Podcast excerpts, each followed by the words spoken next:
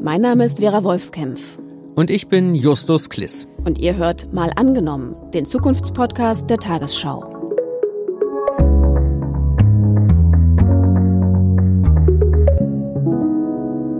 Justus und ich sind beide Korrespondenten hier im ARD Hauptstadtstudio in Berlin und in unserem Podcast schauen wir uns jede Woche eine Idee für die Zukunft an. In dieser Folge mal angenommen, Cannabis ist in Deutschland legal. Welche Gefahr birgt es? Welchen Genuss verspricht es? Und ist die Hoffnung wirklich grün?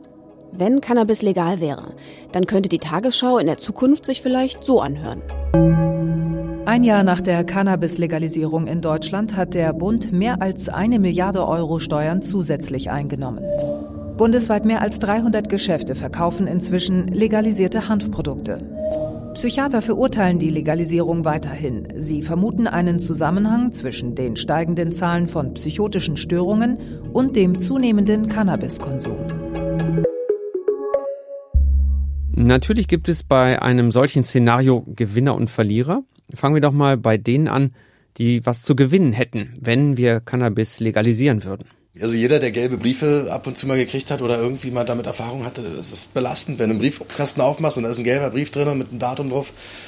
Oh, dann ist das irgendwie, es belastet einfach. Und es belastet unnötig. Gelber Brief, der kommt ja vom Staatsanwalt. Vera, du hast dich ja mit diesem ganzen Komplex Polizei, Kriminalität und was steckt dahinter beschäftigt. Genau, und ich war mal im Keller des Hanfmuseums in Berlin. Da gibt's nämlich eine Rechtsberatung und da habe ich Martin getroffen. Also das ist der mit dem gelben Brief im Briefkasten. Wir nennen ihn jetzt einfach mal Martin. Hanfmuseum und Keller ist ja passend. Mhm. Und äh, da wurde ihm geholfen. Da gibt's jeden Donnerstagabend eine Rechtsberatung, kommt ein Anwalt und berät dann eben die Menschen, die wegen Cannabis Probleme mit der Polizei bekommen haben. Und Martin ist eben jemand, der gerne mal einen Joint raucht und halt mit Cannabis erwischt worden ist. Wenn du als Fußgänger unterwegs bist, du kannst dich knallhart zusaufen. Das interessiert keinen. Ne? Und, und wenn du als Fußgänger irgendwo jetzt rumläufst und hast eine Tüte in der Hand, bist du freiwillig irgendwie. Dann kriegst du das in Korb mit, dann kriegst du richtig Ärger. Kriegst du eine Anzeige, dann hast du Ärger, musst du zum Anwalt gehen, musst dich mit, mit, mit Polizeibriefen auseinandersetzen, mit Anwaltspost auseinandersetzen, musst Paragraphen lesen. Das ist, das ist hart, das ist echt hart. Es ist wirklich so, sobald du mit Cannabis erwischt wirst, auch wenn es eben nur ein Joint in der Hand ist, dann kriegst du eine Anzeige. Weil das Rauchen an sich zwar nicht strafbar ist, damit schädigst du dich ja nur selber, aber du musst dafür Cannabis besitzen. Und das ist das Problem und das ist illegal in Deutschland. Es hat nicht immer gleich Folgen, weil bei geringen Mengen wird eben das Verfahren auch eingestellt. In den Bundesländern ist das ja unterschiedlich mit den Mengen, die man dabei haben darf. Genau, in den meisten Bundesländern sind das bis zu sechs Gramm Cannabis, aber in Berlin sind es sogar bis zu 15 Gramm. Und trotzdem läuft immer die ganze Maschinerie an. Also das geht los mit der Anzeige bei der Polizei. Wenn sie dann ins Revier kommen, müssen sie eine Akte anlegen und dann müssen sie einen Vermerk machen und dann müssen sie das zum Staatsanwalt schicken oder Staatsanwältin. Und da muss dann entschieden werden, was mit dem Verfahren passiert, ob da jetzt eine Anklage erhoben wird, ein Strafbefehl, ob es eingestellt wird. Das ist Klaus Poschmann. Er ist einer von den Anwälten, die ehrenamtlich diese Rechtsberatung im Hanfmuseum machen. Und da hat er jede Woche so ein bis drei Leute, die zu ihm kommen und die haben alle so einen gelben Brief in der Tasche. Und da kommt ja ganz schön was zusammen. Deutschlandweit 220.000 Straftaten rund um Cannabis allein im Jahr 2018. Und 220.000 Mal stellt die Polizei dann auch eine Anzeige. In Berlin haben die das schon ziemlich gut organisiert, damit der Aufwand eben nicht so groß ist. Da gibt's einen Vordruck und da wird dann nur für den einzelnen Fall nochmal in ein paar Sätzen eingetragen. Berliner Pragmatismus. Was passiert ist, genau. Und das hat mir der oberste Drogenfahnder in Berlin, Olaf Schremm, erzählt mit der Personalfeststellung draußen vor Ort, je nachdem, ob derjenige einen Ausweis bei hat. Aber ich sag mal eine halbe Stunde oder eine Stunde pro Vorgang, das ist also wirklich nicht viel. Naja, sagt er, aber eine Stunde Arbeit für nichts finde ich schon ganz schön viel. Ja, zumal eben viele von den Verfahren eingestellt werden. In Berlin wird ein Drittel der Fälle eingestellt. Das waren 2018 so 6000 Fälle, wo eben Menschen mit Cannabis mit geringen Mengen Drogen erwischt wurden. Und das macht dann einfach mal 6000 Stunden Polizeiarbeit, umsonst sozusagen. Und dann kommt ja noch der Aufwand bei der Justiz dazu. Das ist auch nochmal eine Menge. Selbst wenn Verfahren eingestellt werden, dauert das auch ein paar Monate. Und wenn Cannabis legal wäre, was wir ja hier mal annehmen, dann würde das wegfallen. Und Menschen wie Martin, die würden sich dann eben nicht mehr, wie er das sagte, so als Freiwild führen oder gebrandmarkt. Also er und die anderen Gelegenheitskonsumenten, das wären dann schon mal die Gewinner. Auch weil es diese Ungewissheit eben nicht mehr gibt. Also beim ersten Mal ist es zwar ziemlich sicher, dass das Verfahren eingestellt wird, aber schon beim zweiten oder beim dritten Mal liegt es dann im Ermessen der Staatsanwaltschaft. Und grundsätzlich können dann eben Geldstrafen oder bis zu fünf Jahre Haft drohen. Außerdem legt die Polizei immer ein Vermerk an, das wird also gespeichert für vielleicht zukünftige Begegnungen und sie schickt die Information an die Führerscheinstelle. Hm, okay, aber Autofahren ist ja auch mit Alkohol nicht erlaubt. Wenn das also wie in unserem Szenario angenommen Cannabis legalisiert würde, würde das aber nichts ändern. Unwahrscheinlich jedenfalls. Also so wie es jetzt eine Promillegrenze für Alkohol gibt, gibt es ja auch einen Grenzwert für den THC-Gehalt im Blut, also der Wirkstoff von Cannabis, THC. Und dann kann es eben auch zum Führerschein hinzukommen oder es droht MPU, dieser Test, den man ja gemeinläufig... Den, den keiner machen will. Den keiner machen will, genau, Idiotentest nennt. Und deshalb würden die Kontrollen im Straßenverkehr eben bleiben. Und nicht nur das. Es gibt immer überall Grenzen, entweder mengenmäßig oder über einen bestimmten Zeitraum oder auf Rezept oder ähnliches, sodass eine gewisse Art der Kontrolle und Überwachung erhalten bleiben wird. Ob das dann polizeiliche Aufgabe ist oder einer anderen Behörde, mag die Polizei äh, entlasten, mag aber die Verwaltung insgesamt nicht entlasten. Das glaubt jedenfalls der Berliner Drogenfahnder Olaf Schremm. Und er sagt, wenn eben Cannabis legal ist, dann würden sich auch die anderen Probleme nicht automatisch erledigen. Zum Beispiel mhm. Schwarzmarkt. Also man weiß es ja von den Zigaretten, die kann man zwar legal im Laden kaufen, aber eben auch schwarz um die Ecke. Genau, steuerfrei sozusagen. Also weiter Arbeit für Polizei und Justiz. Gucken wir doch mal in andere Länder in Europa. Da gibt's ja schon praktische Erfahrungen, mhm. wenn Cannabis entkriminalisiert wird. Mir fallen da natürlich zuerst die Niederlande ein das Kifferparadies, was man so denkt. Aber auch dort ist die Gesetzeslage eben nicht eindeutig. Seit äh, mehr als 40 Jahren dürfen Erwachsene dort Cannabis konsumieren, bis zu fünf Gramm besitzen oder eben fünf Hanfpflanzen zu Hause anbauen. Und die Behörden tolerieren eben den Verkauf in diesen hunderten Coffeeshops im Land. Aber die wiederum, die müssen illegal ihr Haschisch und Marihuana einkaufen, weil nämlich Anbau und Ankauf von Cannabis in Holland in großen Mengen verboten ist. Aber das ist ja, also vorne legal raus, hinten illegal rein. Das klingt jetzt echt alles andere als durchdacht. Nee, das ist eben eine riesige Grauzone. Für die Polizei hat sich das auch nicht bewährt. Die haben eben weiterhin mit diesen Problemen zu kämpfen. Illegaler Handel, Schwarzmarkt und die ganzen kriminellen Strukturen dahinter. Und deshalb startet die niederländische Regierung jetzt auch ein Modellprojekt. Ab nächstem Jahr, 2021, wird in zehn Städten nur noch Staatsmarihuana verkauft. Was also kontrolliert angebaut wird vor Ort. Staatsmarihuana, das klingt ja wie schwarzer Afghaner, jetzt äh, orangener Niederländer wahrscheinlich. also wenn man in Zukunft Cannabis legalisieren würde, dann sollte man das ja auch gleich mitbedenken hier in Deutschland, äh, wenn man es anbaut, damit man es auch vor Ort kontrollieren kann. Aber die Niederlande sind ja nicht das einzige Land in Europa. Nee, schauen wir nach Portugal. Dort wurden 2001 alle Drogen entkriminalisiert. Also es ist nicht legal, aber man darf geringe Mengen besitzen und konsumieren, egal ob Cannabis, Ecstasy oder auch Koks. Oh. Ja, und die haben damit aber schon wirklich eine Menge Sozialausgaben gespart. Und zwar fast ein Fünftel aller Ausgaben in den ersten Jahren nach der Entkriminalisierung. Unter anderem, weil es viel weniger Gerichtsverfahren gibt, aber auch weil zum Beispiel nicht mehr so viele wegen Drogenkonsum im Gefängnis sitzen. Also ein Fünftel finde ich gar nicht so wenig. Also Justiz und Polizei würden schon, kann man sagen, ein bisschen Arbeit sparen. Aber was ist denn eigentlich mit dem Anwalt aus dem Berliner Hanfmuseum, wenn in Deutschland äh, Cannabis legalisiert würde? Ja, ein bisschen weniger hätte er sicher zu tun. Jedenfalls würden die Beratungen im Keller weniger werden. Aber arbeitslos wird Klaus Boschmann deshalb nicht. Ich meine, man kann ja dann auch ein bisschen umsatteln. Dann wird ja auch äh, legal Wirtschaft damit betrieben und dann kann man ja auch Firmen beraten. Also ich würde das Opfer auf mich nehmen, um zu satteln und würde mich freuen.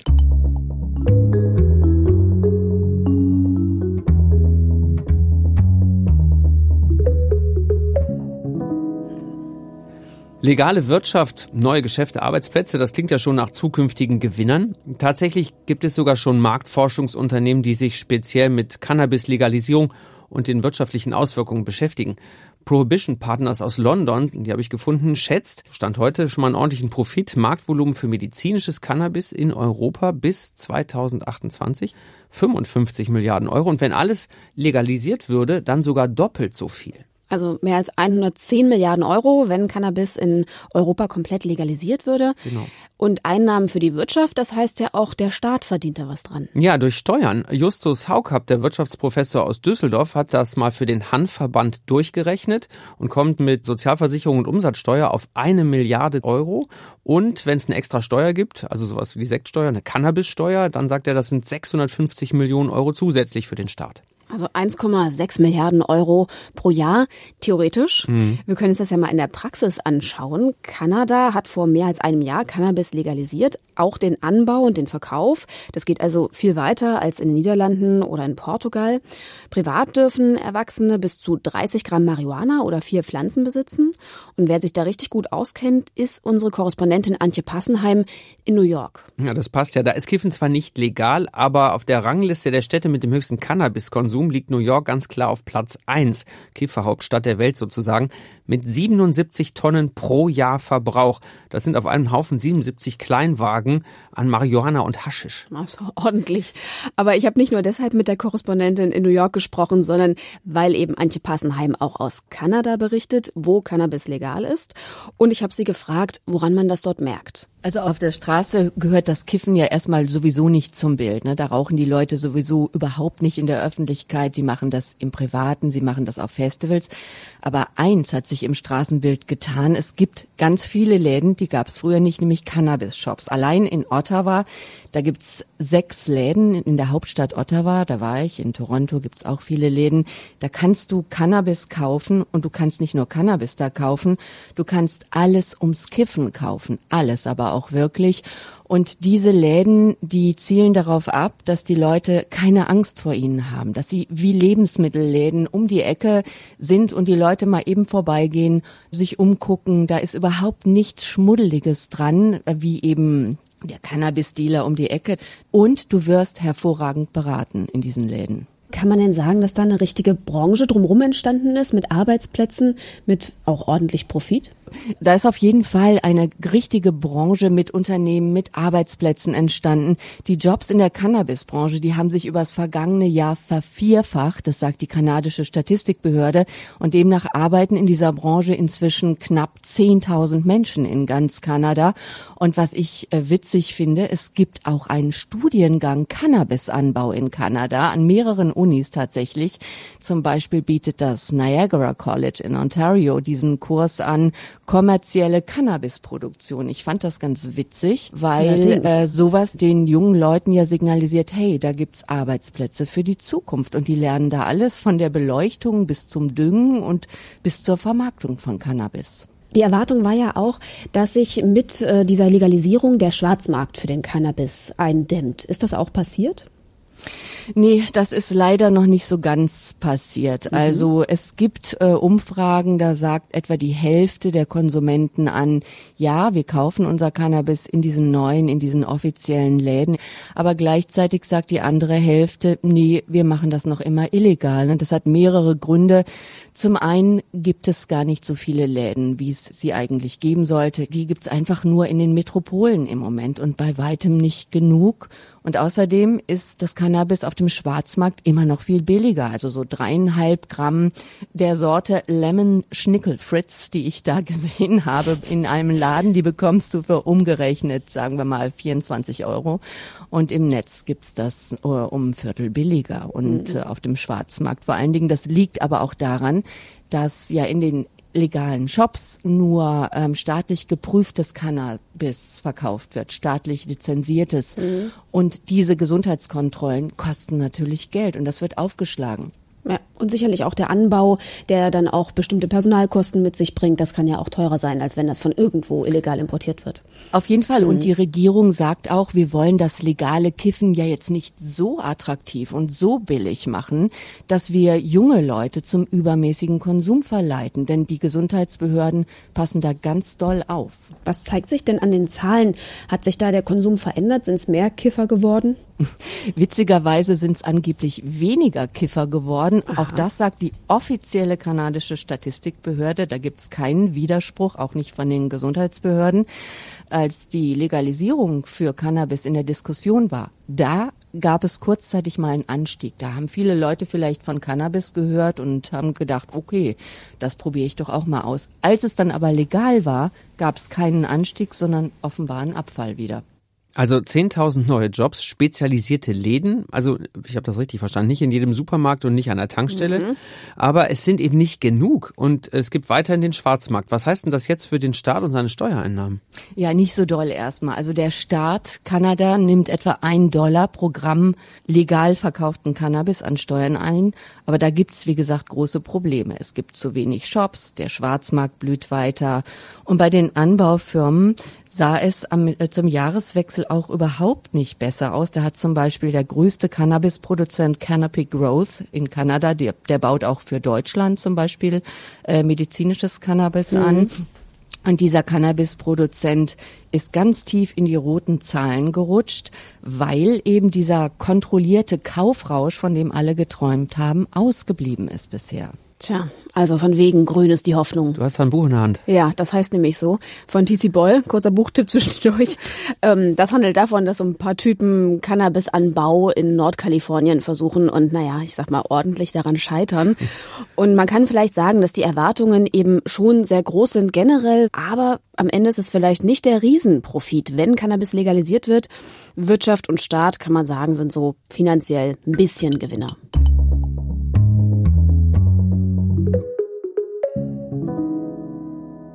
Wir haben jetzt viel über Gewinner gesprochen. Für einen Verlierer könnte es so enden, wenn Cannabis in Deutschland legalisiert würde. Schwerere Symptome wie Stimmen hören, derjenige fühlt sich in der Wohnung bedroht und verfolgt. Äh, das steigert sich dann auch von Familienmitgliedern, so dass es dann auch zum Teil zu tätlichen Auseinandersetzungen mit Geschwistern und in dem Fall dem Vater kommt. Ich habe da einen Fall vor Augen und kommt dann mit diesen äh, Erscheinungen mit der Polizei in die Rettungsstelle.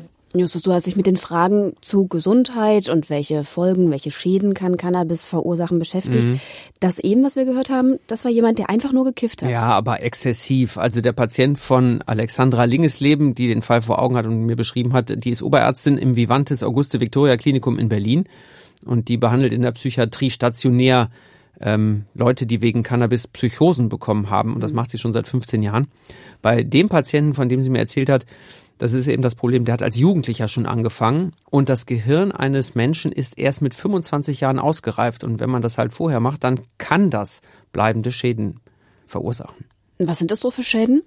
Ja, jeder Fall ist unterschiedlich, hat sie gesagt, aber es sind Konzentrationsschwierigkeiten, Antriebslosigkeit, Gleichgültigkeit. Also es muss nicht immer gleich eine Psychose sein, wo man äh, Verfolgungswahn hat oder Stimmen im Kopf hört, aber das kann eben auch passieren die Menschen, die eine genetische Veranlagung haben, die in der Familie einen Vater, eine Mutter, eine Schwester, Tante, Onkel, Großeltern äh, haben, die schon mal auch an einer Psychose erkrankt sind, äh, die haben ein viel, viel höheres Risiko durch Gebrauch der Droge. Und das kann sehr unterschiedlich sein, dass schon wenig ausreicht, um diese äh, Psychose dann zum Aufblühen, sag ich mal, sehr metaphorisch zu bringen.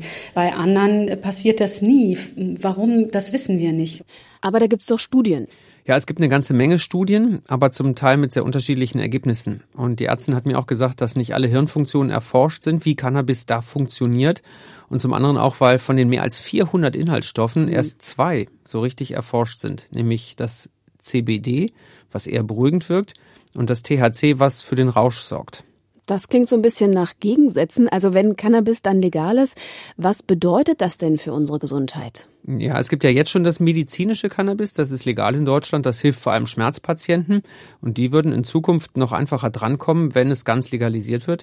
Auf der anderen Seite gibt es eine aktuelle Studie zu Cannabis und Psychosen und da sagen die Wissenschaftler, bei täglichem Cannabiskonsum sind Psychosen dreimal so häufig, wie wenn man kein Cannabis nimmt. Okay. Entscheidend ist aber eben auch, äh, wie viel THC da drin ist, um es einmal ausgesprochen zu haben. Tetrahydrocannabinol, so heißt das. Ich bleibe mal beim THC. Ja.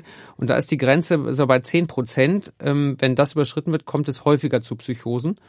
Und im täglichen Gebrauch steigt die dann sogar auf das Fünffache, die Häufigkeit. Also entscheidend ist erstens, gibt es eine genetische Veranlagung zu Psychosen? Zweitens hängt es davon ab, wie viel jemand kifft, ja. Mhm. Und drittens, wie stark das Zeug ist, also wie viel THC ist drin genau. im Cannabis. Man könnte ja, wenn man eben Cannabis legalisiert, dann eine Grenze festlegen für den THC-Gehalt und das vielleicht auch draufschreiben auf das Produkt, so wie bei Alkohol. Oder bei Zigaretten ne, mit dem Teergehalt. Und äh, wenn das staatlich kontrolliert ist, dann kann man sich da eben als Konsument auch darauf verlassen, was drin ist. Das ist ja beim Dealer um die Ecke nicht so. Das könnte vielleicht helfen. Aber die Frage, die sich auch Ärzte wie Frau Lingesleben stellen, kriegen die dann mehr zu tun, weil einfach mehr Leute kiffen, wenn das legal ist und ja so normal ist wie Bier trinken? Da haben wir ja zumindest von Kanada vorhin von unserer Korrespondentin gehört, dass man nach dem ersten Jahr nicht sehen kann, dass da viel mehr Leute Cannabis mhm. konsumieren. Wenn man auf Portugal guckt, wo es ja schon seit 18 Jahren Daten gibt, weil seitdem alle Drogen entkriminalisiert sind, da sieht man, dass insgesamt in Portugal weniger als im EU-Durchschnitt konsumiert wird. Aber der Trend ist so ein bisschen steigend, deswegen ist es auch dort angestiegen. Mhm. Man kann also sagen, nicht die Legalisierung an sich führt dazu, dass viel mehr konsumiert wird. Eigentlich bleiben die Zahlen relativ stabil. Es zeigt sich so ein bisschen, die Leute kommen so oder so an die Drogen ran, ob das jetzt legal ist oder nicht. Und wenn man es eben frei kaufen und konsumieren kann, dann wird es zwar nicht weniger, aber auch nicht mehr.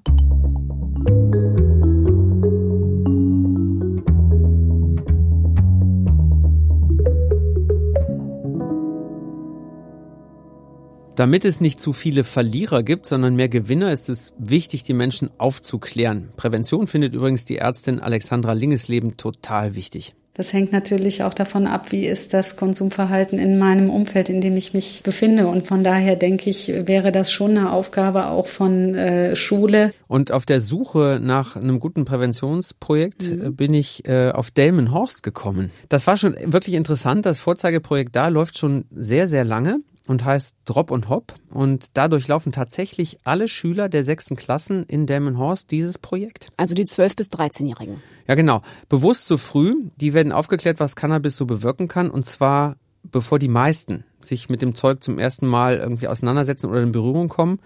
Und das ist in Delmenhorst übrigens durchschnittlich mit 14 bis 15 Jahren. Die werden in diesen Kursen auch vorbereitet, wie sie reagieren können, wenn sie es auf einer Party angeboten bekommen oder wie sie mit äh, Gruppendruck umgehen. Ja, das ist ja vielleicht auch gerade in der Pubertät nicht so einfach, so Nein zu sagen. Da geht es in dem Projekt halt auch darum, sich das zu trauen, das abzulehnen und auch das eigene Verhalten zu hinterfragen und vor allen Dingen die Gefühle. Mhm. Das ist ja beim Drogenkonsum generell wichtig, weil Alkohol und Cannabis vor allen Dingen eben auch Gefühle verstärken.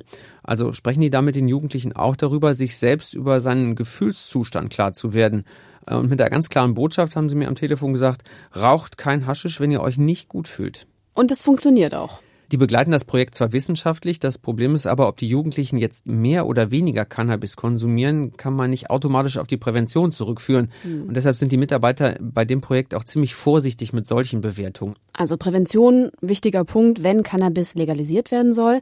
Das kostet natürlich auch Geld und in den Schulen braucht es Ansprechpartner, die das dann langfristig machen. Ne? Und dass die Schule auch keine Angst hat, darüber zu sprechen, weil man eben nicht das Label bekommt, ah, ihr macht Drogenprävention, dann habt ihr wahrscheinlich auch ein Drogenproblem. Nee, es ist eben andersrum. Also die Schulen, die nicht mitmachen würden, die hätten jetzt ein Problem, haben die in Delmenhorst gesagt. Und deswegen, da machen tatsächlich alle Schulen mit.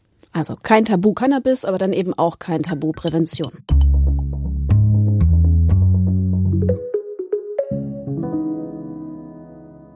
Wir haben ja jetzt ziemlich viel über Cannabis gesprochen. Jetzt lass uns doch mal den Realitätscheck an der Politik machen. Wie wahrscheinlich ist das denn, dass unser Szenario Cannabis legalisieren in Deutschland umgesetzt wird? Also es gibt auf jeden Fall einige Parteien, die zumindest für eine Entkriminalisierung sind. Also die Grünen haben den detailliertesten Vorschlag, nämlich einen ganzen Gesetzentwurf. Die wollen entkriminalisieren, dass man, wenn man volljährig ist, 30 Gramm Cannabis haben kann oder drei Handpflanzen zum Eigenbedarf und dass es in Deutschland einen kontrollierten Anbau und Handel gibt gibt. Auch Linke und FDP und SPD sagen, dass die jetzige Prohibition, also mhm. das Verbot, dass Cannabis eben illegal ist, gescheitert ist und sie sind deshalb für eine Legalisierung, zum Teil für eine kontrollierte Abgabe, auf jeden Fall an Volljährige, also nicht für Minderjährige oder auch für Modellprojekte. Das hat die neue SPD-Spitze vorgeschlagen, mhm. dass man das erstmal so erprobt. Ja, aber es gibt eben auch einige, die dagegen sind. Bei der AfD ist es ein bisschen unklar, aber einzelne Wortmeldungen sprechen eher dafür, die derzeitige derzeitigen Regelung sogar noch zu verschärfen. Am relevantesten äh, CDU und CSU sind dagegen. Und auch die neue Drogenbeauftragte Daniela Ludwig hat zwar am Anfang der Debatte immer so sich geäußert, äh, ja, sie will jetzt sich eine Meinung bilden, aber die Meinungsbildung scheint abgeschlossen. Und ähm, da sieht es nicht so aus, als ob sie für eine Legalisierung wäre. Und CDU und CSU sind ja in der aktuellen Regierung und damit gibt es eigentlich keine Mehrheit dafür, am Verbot von Cannabis was zu ändern. wenn man mal auf eine zukünftige Regierung schaut, ohne die Union, da könnte es dann schon passieren, dass eben kleine Mengen an Cannabis für den Eigenbedarf erlaubt sind. Allerdings wäre es immer unter staatlicher Kontrolle und eben nur für Volljährige. Und die nächsten Wahlen sind erst momentan jedenfalls 2021.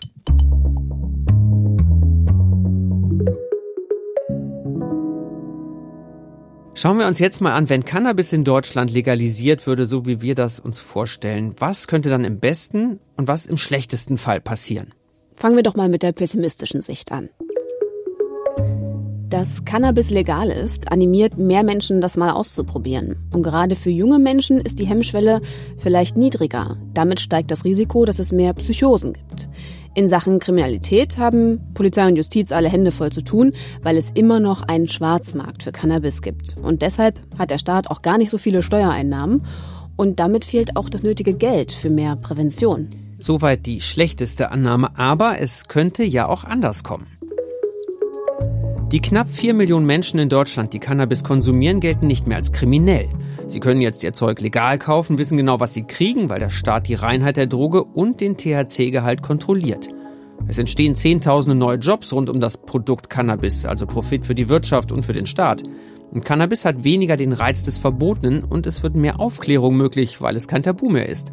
Nicht zuletzt wird auch mehr geforscht, wie Cannabis wirkt, auch für medizinische Zwecke.